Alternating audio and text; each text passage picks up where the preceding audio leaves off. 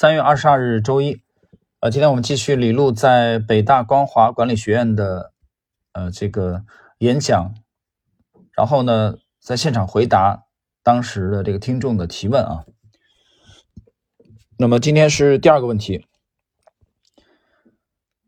问研究错误能让人理解成功？您是否见过立志做价值投资的年轻人啊？尤其是具备您所说的品性这样的人？但是最后没有坚持下去而失败的，如果您见过这样的人，他们为什么失败？李璐回答：我见过许多不同的人，也有各种各样失败的原因。最主要的原因还是兴趣。一个人最终能够坚持把一件事做好，这件事必须要符合他的兴趣。最容易成功的方向，其实就是你既有兴趣又有能力的方向。比如说，有些人可能。他有价值投资的品性，但是他对别的事情更有兴趣。学习了一段时间价值投资以后，他又被别的东西吸引过去了，这是完全可以的。而且我认为这是一个合理的决策。我认为最重要的不是哪个行业能赚更多的钱。如果抱着这个念头，你就会跳来跳去，因为总是有人比你赚的钱更多。你要是用赚钱多少来判断，你生活的一定很悲惨。所以最终还是要跟随自己的兴趣。如果你的兴趣在价值投资，只要你走在这条路上了，一般来说会走，越走越远，越走越长。但是如果兴趣不在此，我看到最多的例子确实是兴趣不在此，但是他在价值投资中学到的东西在别处都会有用，前提是他的品性要比较适合价值投资。呃，这一集这个李璐的这个回答啊，内容就到这里，但是我觉得有几个点啊，我们需要展开一下啊，跟大家这个。呃，探讨一下。呃，李璐强调的就是兴趣最重要啊，不是以赚钱的金额多少。当然，他谈的是价值投资啊，但是他由他谈价值投资，我觉得我们可以衍生到其他的呃方向。就是我觉得其实不一定是价值投资啊，你趋势投资也是一样的，坚持很重要啊。这个坚持的问题，我们那我们就第一个啊，我们首先来谈一下坚持的重要性。他讲价价值投资需要坚持。这个价值投资要不要坚持？我们就拿价值投资到现在为止做的最出色的人来看，啊，看几个数据，大家就会理解。呃，在昨天节目当中我提到了，就是全世界都知道巴菲特的情况下，啊，他做价值投资做的最出色，到现在为止数据啊，但实际上这个出色也是有阶段性的。对巴菲特来说，坚持也是很重要，他一直在坚持，他没有跳来跳去。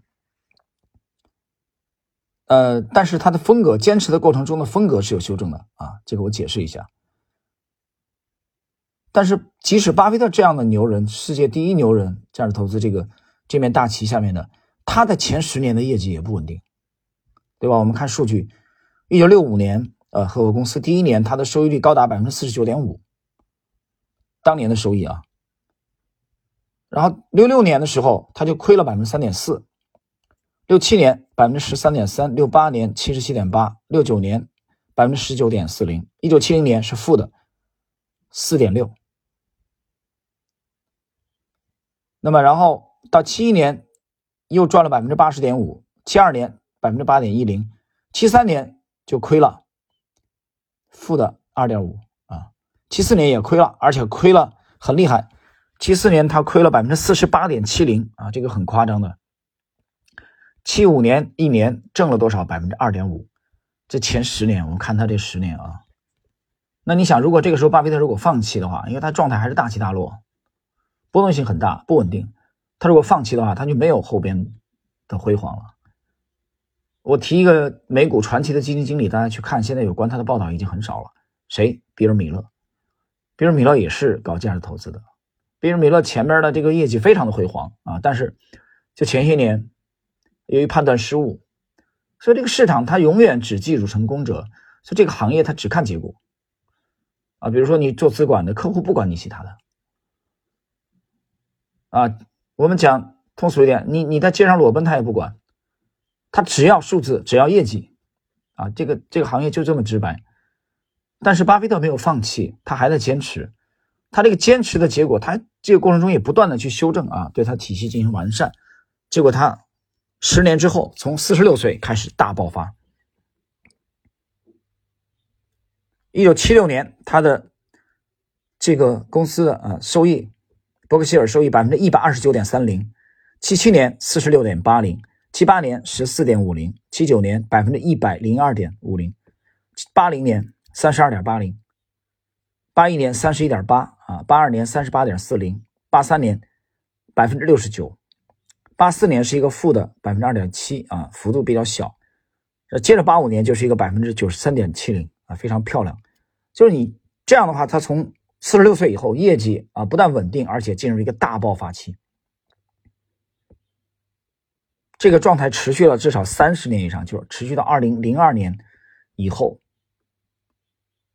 啊，你包括最近几年，我们看看巴菲特最近几年：一六年百分之二十三点四零，一七年二十一点九零，一八年百分之二点八，一九年百分之十一。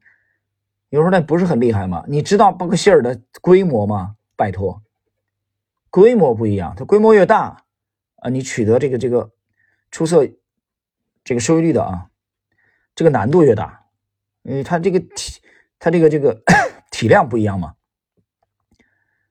啊，所以看待问题要要要客观啊。好，那我们回到啊，就谈到这个坚持的重要性啊。其实我觉得不光是价值投资啊，趋势投资一样。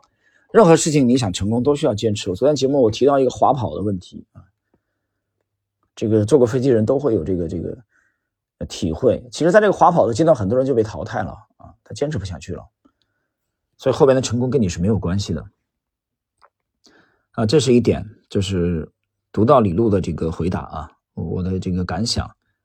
第二个，就是他强调，就是说，不是说哪个行业赚钱多你就搞哪个。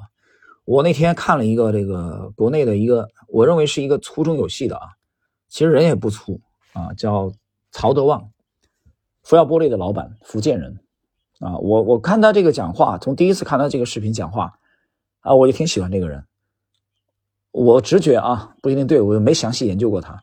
我觉得他至少早年读书是不多的，但是这个有大智慧的人，曹德旺。我看曹德旺的这个这个演讲啊，他说在他做福耀玻璃期间，很多人来跟他建议搞房地产，搞房地产来钱快嘛，啊，老曹坚决不干，不干，他就一心一意做玻璃。房地产的这个辉煌，大家去看一下，很多人在这房地产当中曾经赚到钱，很多企业家啊，把这个搞多元化，上市公司里面也很多搞，他不搞。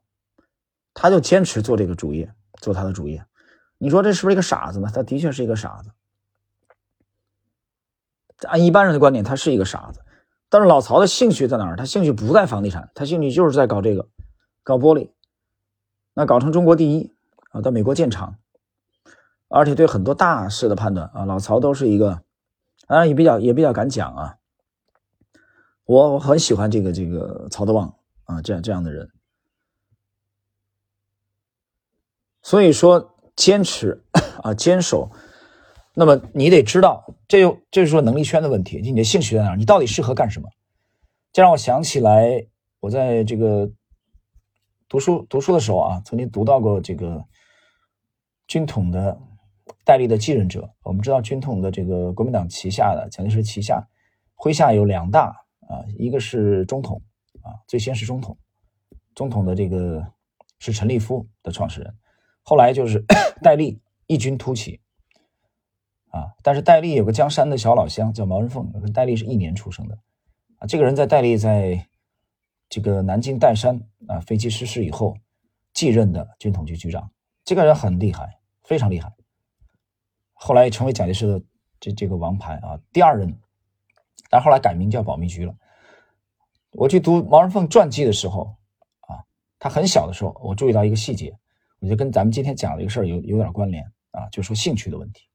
其实每个人啊，我觉得这个就像中医一样啊，每个人你出生以后，这个易经你去这个算命啊，五阴阳五行的话，每个人都有八字啊，每个人八字不一样的，那每个人体质也不一样，所以你发现有些人他啊，他就他很容易就得肝炎了，有些人就得肺炎，对吧？我想说什么，就是百样米养百样人，百样人，每个人兴趣。你天生的有这种天分的，你像毛人凤这种生下来就很瘦小，啊，结果我当时读传记，我记得他父亲就讲，啊，说说这个儿子，看来长大了不是吃不是吃力气这碗饭的，啊，不是靠力气，不是靠拳头吃饭的，靠脑筋的。啊，毛人凤果然果然是靠脑筋，在江山一直教学。那后来戴笠回去把他带出去，忍等狠忍了那么多年，啊，还是这个一鸣惊人了，继任戴笠。就是人一个人一辈子有很多东西是先天决定的，就有些东西的确是不适合你的，所以你不要去在不适合你的方向说，我非得把它拧过来，啊，搞你的，而应该是把你的长处发挥出来。所以李路讲的意思是，不要把这个赚钱作为唯一的，而关键是跟你的兴趣结合。你看这两个老头，巴菲特和芒格，每年啊跟粉丝见面，这股东大会也好，这个，嗯，芒格的这个公司啊。巴菲特的这个伯克希尔跟粉丝交流啊，论道，老头坐那儿啊，薯条、汉堡、可乐，芒格帮他补充啊，坐那儿闲扯淡啊，全世界都看得如痴如醉，还那么多人每年跟朝圣一样的往这个奥马哈啊，内布拉斯加飞过去，活得很快乐。嗯，他这是他们的兴趣，他的爱好，他喜欢这个。这钱已经是是一个数字了，所以你的你选的这个方向，比如我们就说到趋势投资和价值投资也是这样的，就你骨子里你的气质更吻合趋势投资，你非要拧巴啊，非去弄价值投资，你这就很痛苦，你也很难成功。反过来也是一样的，所以要结合你的气质啊，结合你的兴趣，这一点非常的重要。那么最后一点。啊，就是我读他这个，我觉得有三点感悟吧。最后一点，他讲说价值投资当中学到的东西，在别处也都会有用，前提是它符合价值投资。我觉得这一点也是有一定普世的呃意义的。就这里边的一些共性啊，不单是价值投资啊，你做投资，我讲其实最终还是人性的问题吧，人性占了很大的比重的。就说我们去读历史啊，那么去研究人性。啊后来读着读着，你你升华到你不自觉的就升华到哲学的层面去了，对不对？你方法论的问题，对吧？共性的问题，当我们在数学当中学到过，叫什么合并同类项？就你不自觉的你就在升维了，就在升华，那你就总结规律了啊，你就在找共性了，这个就是一个提升。但这些这些东西，这些共性，其实大道相通也好啊，大道一理也好，很多的行业。那么都是这样，就是你可以用在其他的行业，所以不单是用在投资啊而言。那我经常以前在在写过一个帖子，我我曾经谈到自己的体会，就是说你你只要你把人性啊洞悉人性琢磨透了，你做管理，你做投资啊，你这个从事商业，你做实业都是无往不利，因为你都要跟人打交道啊，股市也是由人组成的啊，所以这是我今天啊。我们这一集第二集读李路的这个回答第二个问题啊，我的这个三点感想。好了，朋友们，时间关系，我们今天这一集内容啊就到这里。